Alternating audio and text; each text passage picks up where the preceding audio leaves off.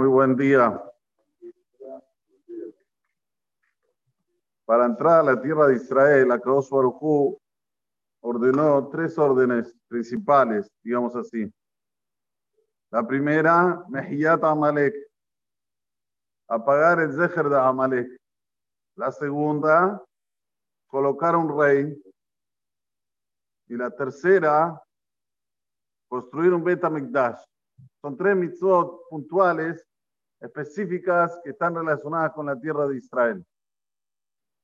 La de colocar un rey está en la perashá de la semana, en perashá Sofetim. Vamos a ver los pesukim, porque la verdad, después de estudiarlo un poquito ayer, me di cuenta que tiene mucho de lo que se llama la actualidad, cómo debemos proceder hoy en día. La Torah nos dice así, Kitabó el Aretz, Hashem lo cuando vas a venir a la tierra de Israel, que Borolam te la va a dar, Virishta, la vas a heredar, vas a habitar en ella, va a Marta y vas a decir así, Quiero colocarme un rey, conforme hacen todas las naciones que están alrededor mío. Dice la Torah, son Tasim Aleja Melech. ¿Sí? Vas a colocar sobre ti un rey, y lo dice de una forma doble, son Tasim, para decir que la persona cuando se coloca un rey, tiene que ser un rey absoluto. ¿Por qué digo que esto tiene que ver mucho con la actualidad? Lamentablemente, al ser humano le gusta merodear. ¿Sabes lo que quiere decir merodear? Hoy le pregunto a este rab, mañana le pregunto al otro rab, no me caso con nadie, nadie es mi rab. A ver, ¿qué me dijo este rab? No me gustó lo que me contestó. Voy a preguntarle a otro rabo, a ver si me contesta lo que yo quiero. Esto es Azur. Son Tasim Aleja Melech. En, dice la Gemara, en Gitin, Man Malje. ¿Quiénes son los reyes de hoy? Rabbanan. Así se la Gemara. Man Malje, Rabbanan. ¿Tenés un rab? Chao. Se acabó. No puedes estar merodeando. A ver, voy a buscar un poquito aquí, un poquito allá el que es más cal, yo me, caso con él.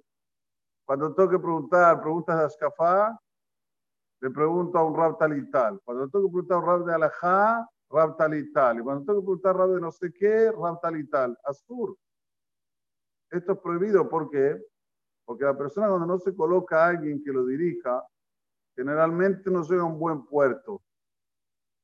Entonces dice lo que dice me lo queja vos. ¿Quién lo elige al rey? ¿Quién lo elige al rab? No se elige solo, ¿eh? Boraholam lo coloca a dedo. Si la persona no es Raúl y otro rab, nunca jamás va a ser rab. Cualquier rab que está en cualquier isla fue elegido a dedo por Akadosh Hu. Entiendan esto. Ah, que tiene cosas indebidas, que hace cosas que no te gusta. En Sadik Bares No existe la persona justa esté en esta tierra y haga todo correcto. No hay Shlemut, crees integridad. Baolam está ahí sí, en el Olam de la verdad arriba hay integridad. Aquí hay, como se dice, errores.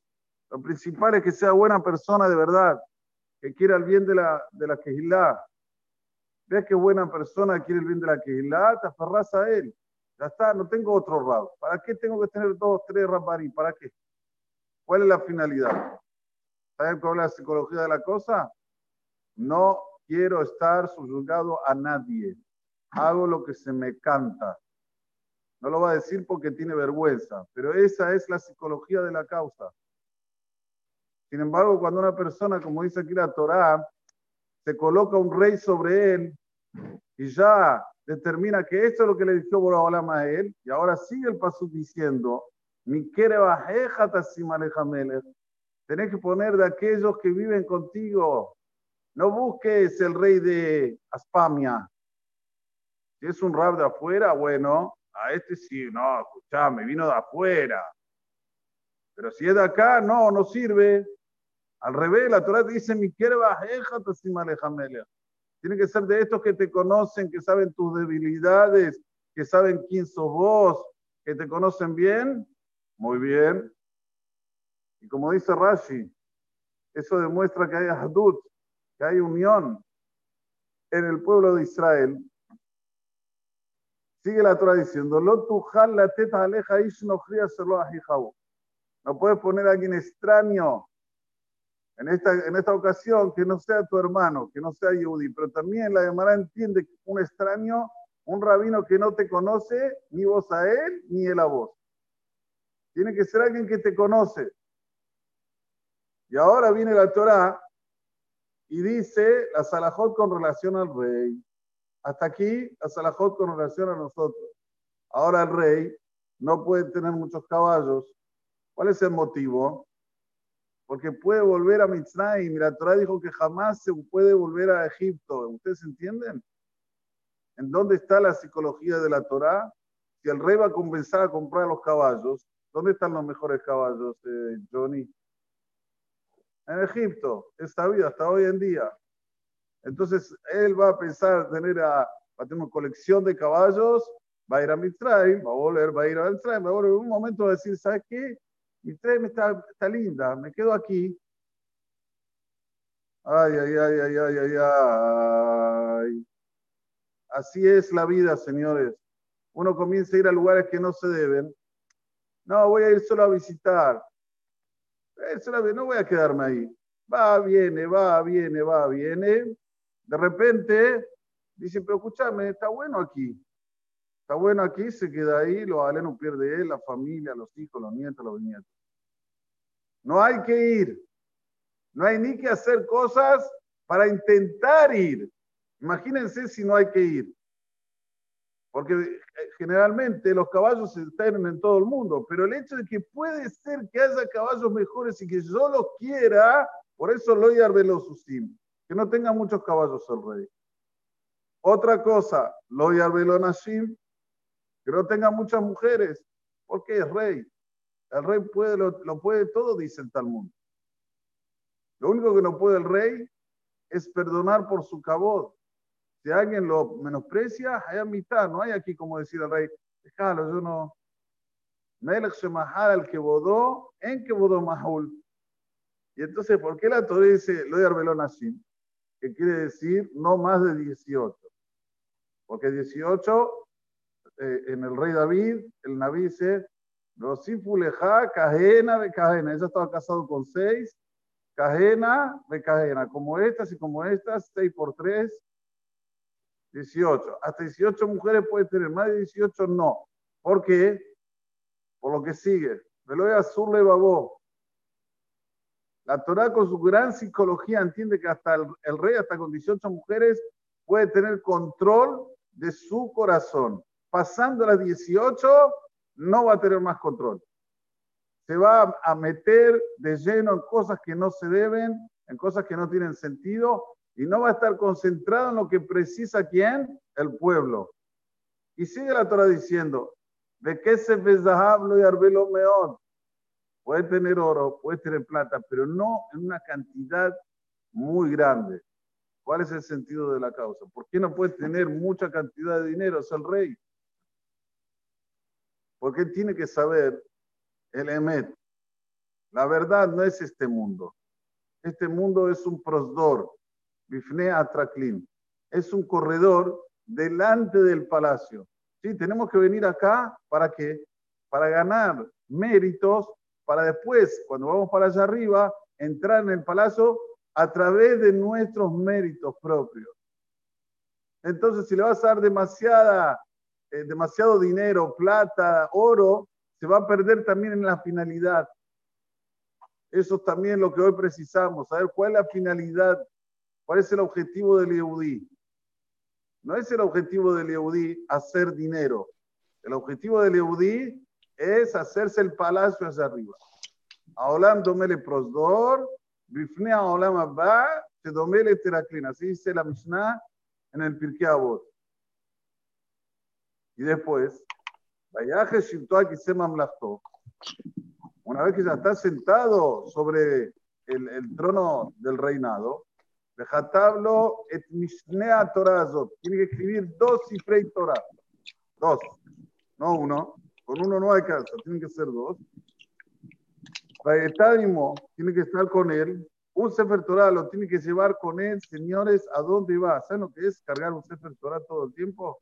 Hay gente que lo carga de aquí hasta allá. Yo veo que cuando llegan allá dicen, ah, Aruch Hashem, Él lo tenía 365 días del año encima de él. El rey.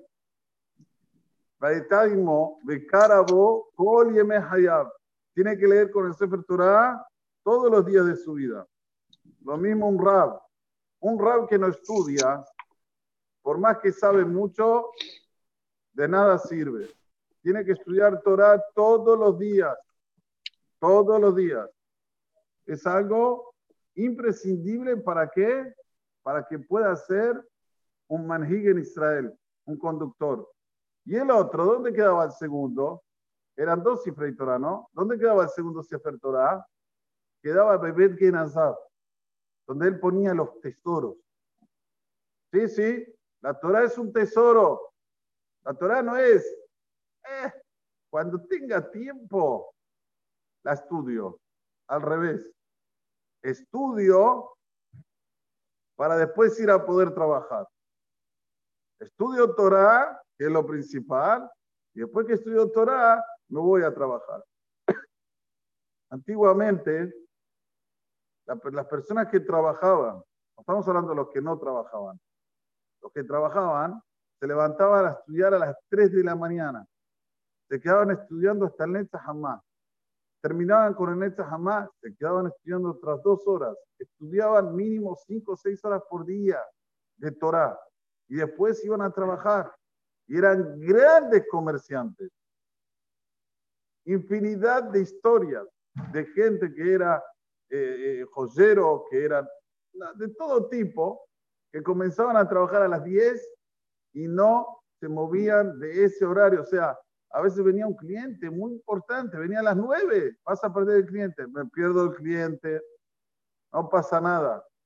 La Torah, y y Peninim, la Torah tiene más valor de que cualquier piedra preciosa. No hay nada que se pueda asemejar al nivel, al valor de nuestra Sagrada Torah. Leman y el Mad le. ¿Para qué todo esto? Para que aprenda a temer et Hashem. Tienes que saber, Javi, vos sos rey.